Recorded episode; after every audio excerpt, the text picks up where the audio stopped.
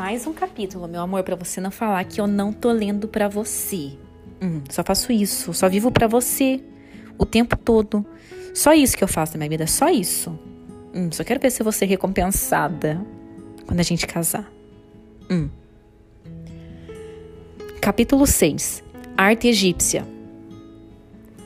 Importante fator para se expressar, a arte dos egípcios merece um capítulo à parte.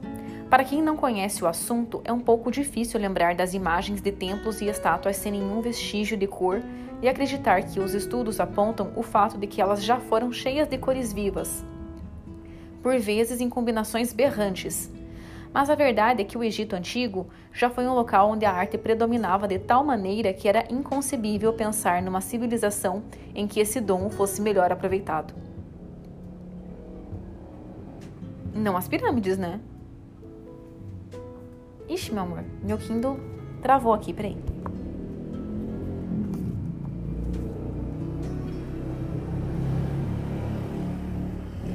As estátuas, né? As pirâmides, não. Eu, hein? Estudiosos do país apontam para evidências que surgem que a arte egípcia teria surgido há cerca de 3 mil anos antes de Cristo, com a primeira pintura egípcia a destacar a reflexão sobre os movimentos dos corpos e preocupação com a delicadeza das formas datada de entre 1560 a 1309 a.C. Como quase tudo naquela civilização, prever uma data exata é muito difícil. Assim, torna-se mais interessante falar em períodos. A maioria pode pensar que os artistas daquele tempo eram contratados apenas para trabalharem nas partes nas paredes internas dos túmulos, já que muitos exemplares desse tipo de arte foram encontrados ainda em suas cores, ao passo que as paredes dos monumentos já as perderam devido à exposição ao tempo. Veremos mais para frente como sua participação foi importante para legar uma imagem incrível de uma civilização que, até quando escrevia, fazia uso das imagens e desenhos. Concentremos-nos inicialmente no trabalho desenvolvido nas paredes dos túmulos. Muitas delas contam, como se fosse uma história em quadrinhos sem texto, cenas do cotidiano do falecido.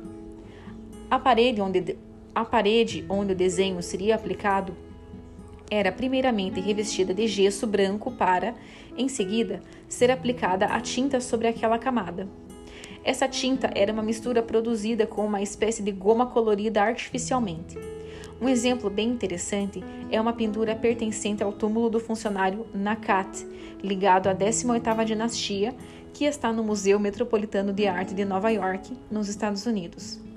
Em cima, à direita, pode-se ver claramente as vindimas, primeiro na colheita, em seguida, vê-se que as mesmas são pisoteadas.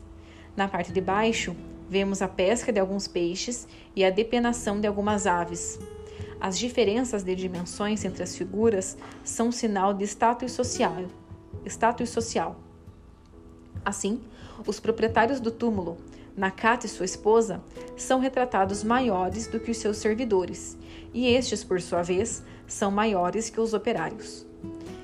E o traçado do desenho era feito com um sistema que os arqueólogos modernos utilizam para fazer cópias dos desenhos em caso de deterioração avançada, composto por linhas mestras que dividem a parede para efeito de decoração, de maneira a obter superfícies delimitadas e reservar certos espaços para cenas diferentes. Assim, o efeito história em quadrinhos, com as cenas justas, justapostas e sobrepostas, torna-se possível. Havia também uma outra rede linear, apagada posteriormente, que era usada para obter as proporções. Essa grade dividia o registro em quadrados de tamanhos iguais em que as figuras se integravam, de acordo com certas normas. Por exemplo, um homem de pé sempre ocupa 18 quadrados da planta, enquanto um homem sentado ocupa 14. Essa regra, segundo os especialistas, permite criar figuras pequenas, mas bem proporcionadas, ao se dividir os quadrados normais em dois ou, quatro menores.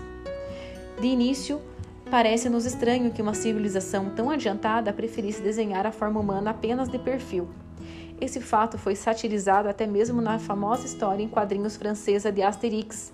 Em Asterix e Cleópatra, transformado em filme com o nome de Asterix e Obelix, Missão Cleópatra, há algumas ótimas tiradas, como quando o druida Padoramix vai posar para um retrato numa barraca e o egípcio que vai retratá-lo, claro, pede para que ele fique de perfil. Claro que é tudo uma questão de estilo, uma vez que há registros de retratos que foram desenhados com o rosto completamente de frente, embora não fosse uma tendência naquele tipo de arte. Algumas conclusões podem ser tiradas da observação de tais artes. Por exemplo, a perspectiva é desconhecida em, em pinturas e demais gravações esculpidas, como analisam Rosemarie e Rainer Hagen. Não há vestígios de espaço tradicional. As personagens, os animais e os objetos são planos, colocados ao lado e acima uns dos outros. A linha está determinada, a representação do perfil privilegiada. Contudo, a visão lateral é frequentemente combinada com a visão frontal. No homem, por exemplo, a cabeça, a boca e as pernas e os pés são vistos de perfil, enquanto os olhos, os ombros e as mãos são vistos de frente. O desenho figurativo estilizado que então aparece deve transmitir informações visuais nitidamente identificáveis. Fecha aspas. Pelas cores da pele das pessoas, é possível concluir que a escolha tinha também um caráter informativo. Os corpos masculinos são vermelho acastanhados, com exceção de Osíris, o deus dos mortos, que é negro ou verde enquanto os femininos são retratados com tons de amarelo. As cores exerciam um papel que ia para muito além do aspecto decorativo. Vamos ver o significado das mais utilizadas. Primeiro, o preto. Kem, no original. Era obtido a partir do carvão de madeira ou da pirolusite, que é um composto de óxido de magnésio obtido na região do deserto do Sinai. Era associado em geral à morte, mas também podia assumir um aspecto de fertilidade e regeneração, ligado à cor que as terras ao longo do Nilo assumiam após as enchentes. A lama depositada pelas águas era dessa cor, o que teria originado o nome de Kemet, ou a negra, para o país. Na arte, a cor era usada para retratar sobrancelhas, perucas, olhos e bocas. O branco, Kedj, no original cor resultante da cal ou do gesso e simbolizava a pureza e a verdade. Com esse significado, era utilizado nas vestes dos sacerdotes e objetos rituais. Outros objetos que também recebiam essa cor eram casas, flores e templos. Vermelho, Desher no original. O tom era obtido a partir da mistura de outros materiais de cor ocre. Tinha um duplo significado por um lado, retratava o poder, a sexualidade e a energia. Por outro, era associado ao maléfico Set, o mesmo que matara Osíris, prendendo-o num caixão. Os olhos desse deus eram sempre vermelhos, como também o eram as representações do deserto, lugar ligado aos mortos. Amarelo, Kedji, no original.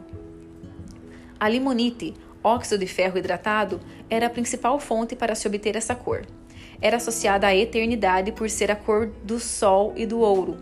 Por isso, os objetos destinados aos deuses e aos itens funerários do faraó eram feitos com esse metal.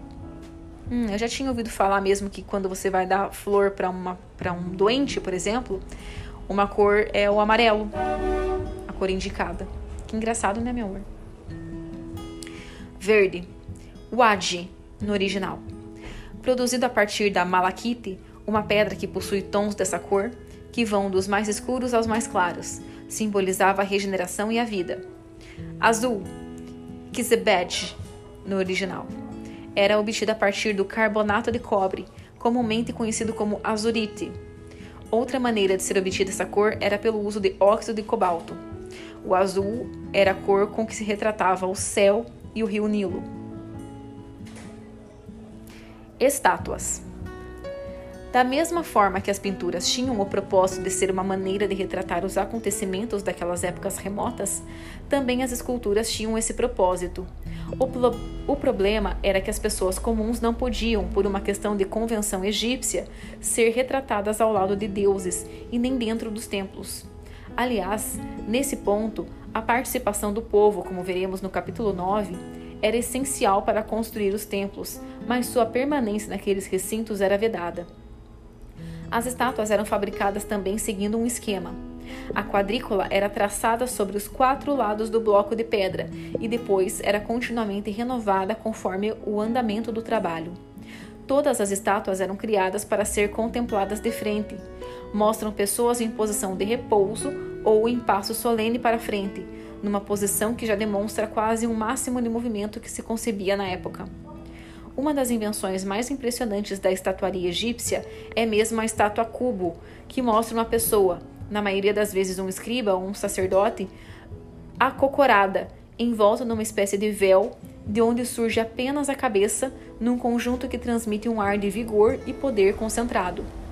Pode parecer estranho, mas ao longo dos 3 mil anos de história do país, em que a maior parte do templo se manteve isolado de possíveis influências do exterior, o estilo artístico dos egípcios sofreu poucas mudanças. Todas as manifestações, entretanto, tinham como principal objetivo servir o Estado, a religião e, claro, o faraó. A crença na vida depois da morte refletiu-se muito como o assunto predominante na arte egípcia. Afinal, o pensamento, a cultura e a moral vigentes eram baseados em profundo respeito pela ordem e pelo equilíbrio. A arte, ao contrário do que se pensa hoje, não se prestava ao conceito de ser ou não belo, mas sim de tal trabalho. Pintura ou escultura era eficiente em seu propósito, seja ele de retratar ou mesmo de servir como algum artefato mágico. Por isso, o faraó era representado nas estátuas com posição serena, quase sempre de frente, sem demonstrar nenhuma emoção. O objetivo desse estilo não podia ser mais claro: representar, mesmo de uma maneira ilusória, um sentimento de imortalidade. Assim, há várias estátuas de faraós que são representadas em formas que emanam força e poder, enquanto os dados históricos mostram que a coisa nem sempre era assim. A parte armar a parte a amarniana do já comentado faraó Akhenaton, por exemplo, retratou o faraó com barriga protuberante e suas filhas com uma, no mínimo, curiosa deformação na parte traseira do crânio. Trata-se de um exemplo de como um faraó poderia ser. Exames em outras múmias, como a de Seker Tal, da 17ª dinastia, que, ao julgar pelos ferimentos na cabeça, poderia ser ou um ataque violento com armas pesadas, ou o fato de o faraó não possuir uma constituição física tão forte assim.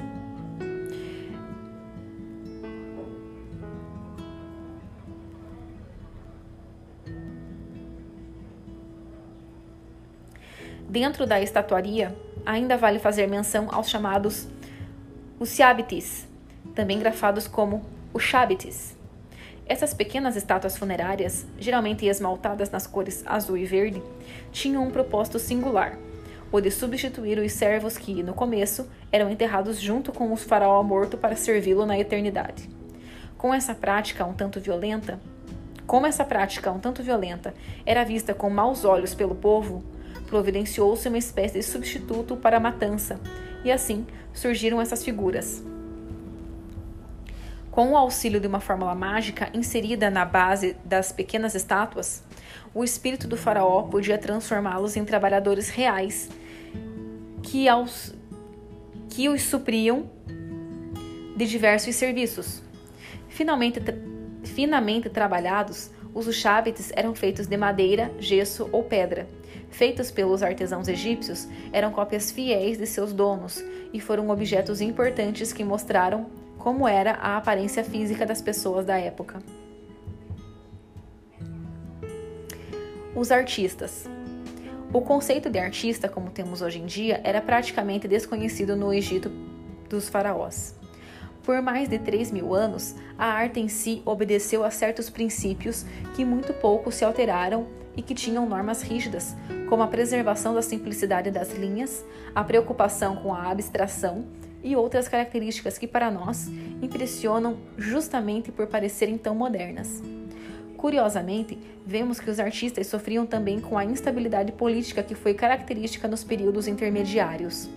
Há, por exemplo, uma pintura feita numa pedra calcária, hoje no Museu Egípcio de Berlim, que é um exemplo perfeito desse caos retratado. O cânone das formas foi totalmente esquecido e a peça em questão, na verdade uma estrela chamada de Estrela de Montutep, que data do período intermediário entre o Médio e o Novo Impérios, traz desenhos que, embora possuam figuras humanas e hieróglifos, parecem mais ter sido feitos por um garoto da sexta série que se apressava em terminar o trabalho para não se atrasar para a escola. Assim chegamos à figura do artista propriamente dita. O profissional do desenho tinha necessariamente que seguir as regras e nunca assinava sua obra nem impunha algo que ficasse diferente do cânone das formas. Vamos ver o que Rosie Marie e Rainer Hagen dizem nisso. Abre aspas. O artista, tal como conhecemos, ainda não existia. Não se encontram traços dessa originalidade e dessa criatividade hoje tão ligadas a esse tipo de trabalho, senão nos esboços dos fragmentos de olarias ou dos estilhaços de pedra. Os egípcios julgavam os artesãos, artistas, pela sua capacidade de reproduzir, segundo a compilação dos modelos sagrados, os programas pictóricos tradicionais de forma harmoniosa sobre as paredes. Fecha aspas. Um texto atribuído a Iriusen, artista do Médio Império, traz uma definição que ele teria dado a si mesmo. Abre aspas. Eu conheço a avaliação do cálculo correto, a maneira como um corpo deve ser colocado onde é preciso. De resto, sou um artista excelente na sua arte, um homem acima do comum por parte dos seus conhecimentos. Eu conheço o passo da estátua de um homem, a posição da mulher, a atitude de quem lança a fisga. Fecha aspas.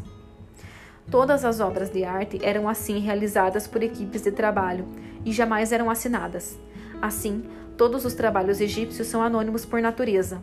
Outro ponto que é diferente da nossa concepção moderna é que o artista, justamente por mexer com representações sagradas de deuses e faraós, era supostamente bem visto na sociedade egípcia.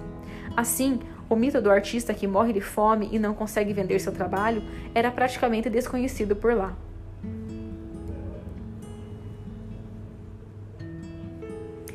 Essa natureza anônima permitiu que apenas alguns casos de nomes de artistas fossem conhecidos. No mais, pouco se sabe sobre o caráter de seus criadores, inclusive nos demais aspectos sociais e pessoais. Assim, não é errado concluir que o artista egípcio não tem um sentido de individualidade em sua obra, mas sim efetua um trabalho sempre de acordo com uma encomenda e requisições específicas. No mais, sabe-se que os trabalhos eram feitos em oficinas, onde se reuniam ex executores e mestres de diferentes vertentes artísticas, juntamente com escultores, pintores, carpinteiros e até mesmo embalsamadores, que se inteiravam das representações sagradas para realizarem seus trabalhos junto dos corpos que cuidavam.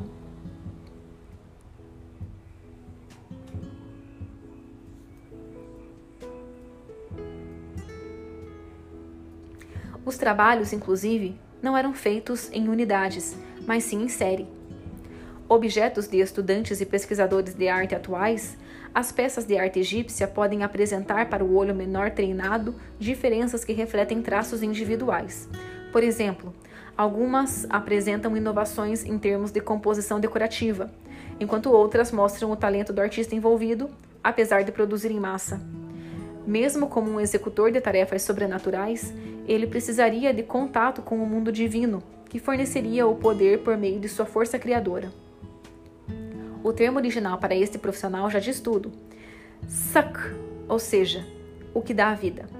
Hum, que bonito, né, amor? O artista se chama Sunk. Efeitos mágicos. Tratemos agora de um outro aspecto intimamente ligado à produção artística do Egito Antigo, o lado mágico. É claro que, com essa mania de escreverem nas paredes, muita informação foi perdida com o passar do tempo, principalmente aquelas escritas em palácios e habitações que eram construídos com tijolos de terra crua, vindo do lado do Nilo, vindo do lodo do Nilo. Pondera-se que tipo de informações poderia ter chegado até nós caso tivessem sido salvas. A grande parte do que sabemos vem das inscrições feitas em templos e túmulos destinados aos deuses e aos mortos, não para amadores da arte. O povo só tinha acesso mesmo às estátuas gigantes que eram colocadas diante dos templos e às esculturas que ornamentavam as faces exteriores dos pilões, que serviam também como uma espécie de propaganda política. Sabemos, pela análise dos exemplares retirados dos túmulos, que as estátuas e as pinturas desses locais tinham um objetivo primordial, que era o de garantir a vida eterna para a alma, ou o Ka, mais especificamente, que podia pular para fora de seu corpo mumificado quando quisesse e passar para a estátua ou para a pintura do mural. Qualquer um desses casos podia servir de abrigo para a alma caso o corpo fosse destruído, na maioria das vezes pelos já citados ladrões de túmulos, que despedaçavam as múmias em busca dos amuletos e pedras preciosas que eram colocados entre suas bandagens. Toda aquela decoração podia, inclusive, fornecer receptáculos para o falecido animar, sempre por meio de fórmulas mágicas. Assim, pode-se concluir que todos esses objetos eram necessários para garantir a ressurreição. Não era necessário haver uma representação figurativa do morto. Bastando a presença de um retrato idealizado, ou seja, sem muitos detalhes, o que deve causar fúria na maioria dos artistas modernos. Por meio da combinação entre magia e arte, Claro, aspectos da vida anterior do morto, como velhice e doença, nunca apareceriam, além de conservar a maturidade masculina. O nome do morto sempre era mencionado na estátua ou acima de seu retrato, em qualquer posição que aparecesse. Era um elemento de identificação e de personalidade que servia para garantir tanto a individualidade do morto quanto a sua capacidade de realizar essas tarefas mágicas de transformação. Um exemplo de como era essa interação um exemplo de como essa interação acontecia era que, enquanto os artistas trabalhavam, os artesãos recitavam fórmulas mágicas que eram transmitidas de pai para filho, juntamente com as técnicas do ofício. Para os egípcios, a magia vivia nas peças de arte e eram sujeitas a leis. Dessa maneira, o faraó sempre estará massacrando seus inimigos e o escriba acocorado pode, a qualquer momento, levantar-se e voltar para o convívio da luz do dia, atingindo assim a tão almejada imortalidade.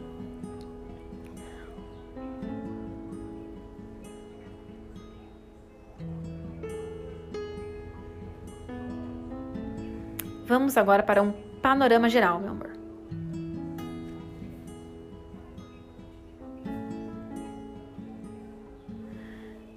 A seguir, veremos os pontos artísticos principais de cada fase da história egípcia.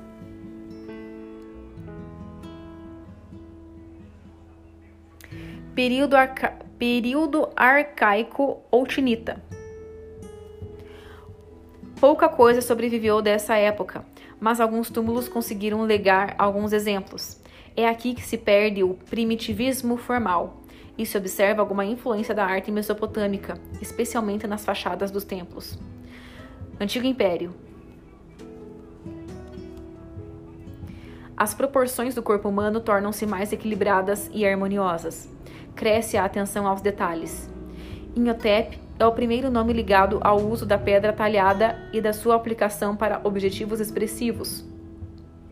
Durante a quarta dinastia, são construídas as pirâmides de Gizé, como já foi comentado. Juntamente com esses monumentos, surge a esfinge, com o rosto do rei Cafré, numa homenagem ao monarca. Na quinta dinastia, as proporções faraônicas já, já se reduzem a tamanhos mais acessíveis. Aumenta também o gosto pelas estátuas retrato de grande robustez pelo seu volume cúbico e imobilidade. A maioria das figuras desse período estão em pé, com a perna esquerda avançada ligeiramente para frente ou ainda sentadas. Nota-se também uma diferenciação na cor da pele masculina, mais escura, e a feminina mais clara. Começam as representações nos túmulos de cenas do cotidiano. Os materiais mais utilizados na estatuaria foram o diorite, o granito, o xisto, o basalto, o calcário e o alabastro. Primeiro período intermediário. Um dos primeiros períodos em que o caos e a desordem política refletem-se nas pinturas e na produção artística existente, a ponto de fazer com que seja praticamente nulo. Nesse período, são os textos que aparecem mais e retratam a revolução espiritual da época. É aqui que o homem comum começa a acreditar que tem tanto direito à vida eterna quanto os faraós, os seus altos os faraós ou os seus altos funcionários. O Médio Império. Na arquitetura foram adaptados os padrões artísticos usados nas construções, provavelmente pelas tentativas de retomada da construção de pirâmides. Porém, o resultado vai longe dos obtidos no antigo império e hoje não passam de escombros. Na escultura, a expressão humana ganha nova dimensão e realismo, passando a retratar, nas representações faraônicas, os sinais de envelhecimento de seus modelos reais.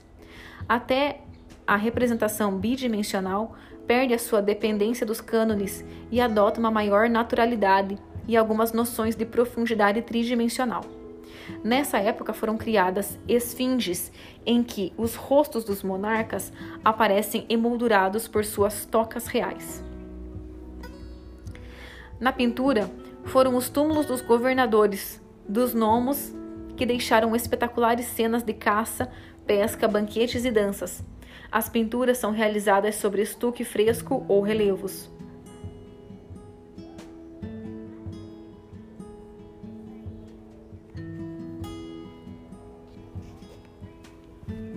No segundo período intermediário, amor, um dos maiores mistérios é justamente saber o que aconteceu com a arte durante esse período.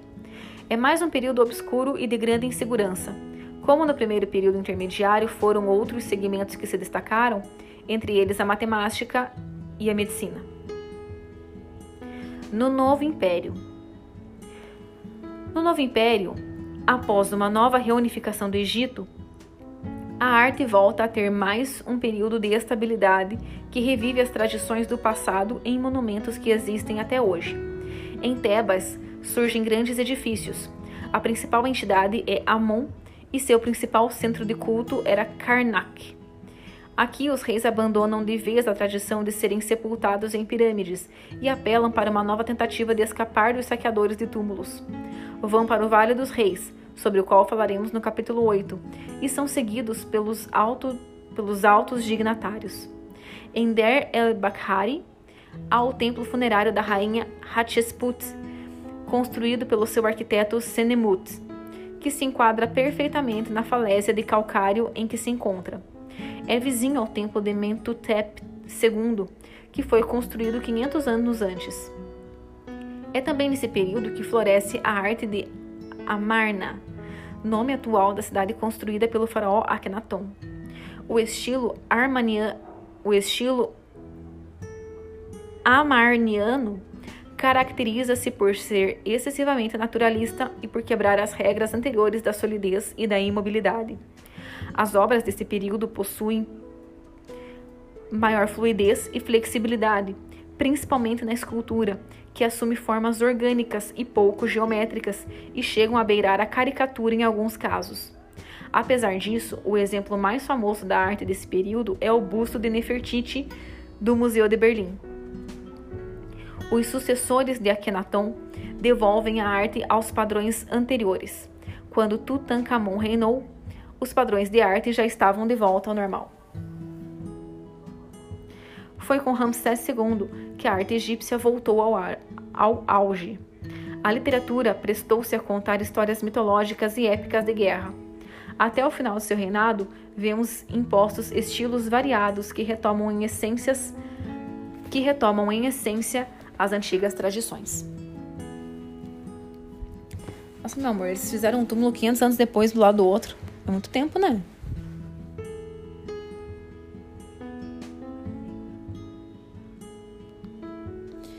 Terceiro período intermediário. Após Ramsés III, começou a degradação do poder faraônico. Nesse período, que durou cerca de 350 anos, a arte seguiu os passos estabelecidos durante o Novo Império. Os trabalhos mais citados são os do segmento de metalurgia, principalmente as máscaras dos faraós, Pseunes I e Shinkon II, pendente em ouro de Orsocon II e a estátua em bronze da, da adoradora divina de Amon Karumama. Época Baixa. A presença de estrangeiros no período é constante, mas mesmo assim a 27 a 26 dinastia consegue reunir o Egito. Não, mano, li tudo errado. A presença de estrangeiros no período é constante, mas mesmo assim a 26 dinastia consegue reunificar o Egito. O poder real concentra-se no delta do Nilo, onde estão grandes cidades como Sais, Mendes e Sebenitos, cenários de grandes trabalhos arquitetônicos. Durante essa dinastia, também se nota uma maior qualidade no trabalho de polidez da pedra, que dá origem a trabalhos conhecidos como arte lambida, em que as pedras usadas tornam-se tão, tornam tão lisas que quase não se acredita que tenham estado brutas um dia. Egito Ptolomaico quando Alexandre o Grande conquista o país e seu general Ptolomeu assume o governo algum tempo depois, começa o último governo faraônico que dura até a tomada do país pelos romanos. Nesse período, os ptolomaicos assumiram as formas artísticas egípcias. Os reis desse período aparecem nos templos como os antigos faraós. Há uma forte predominância da harmonia helenística, que será seguida desde os templos até a reprodução de retratos em madeira, que eram colocados sobre as múmias, substituindo as máscaras mortuárias por efígies inicialmente helênicas e depois romanas. Falta foto, né, meu amor, pra gente entender. O que, que você achou? Você gostou? Hum? Tá gostando? Um beijo.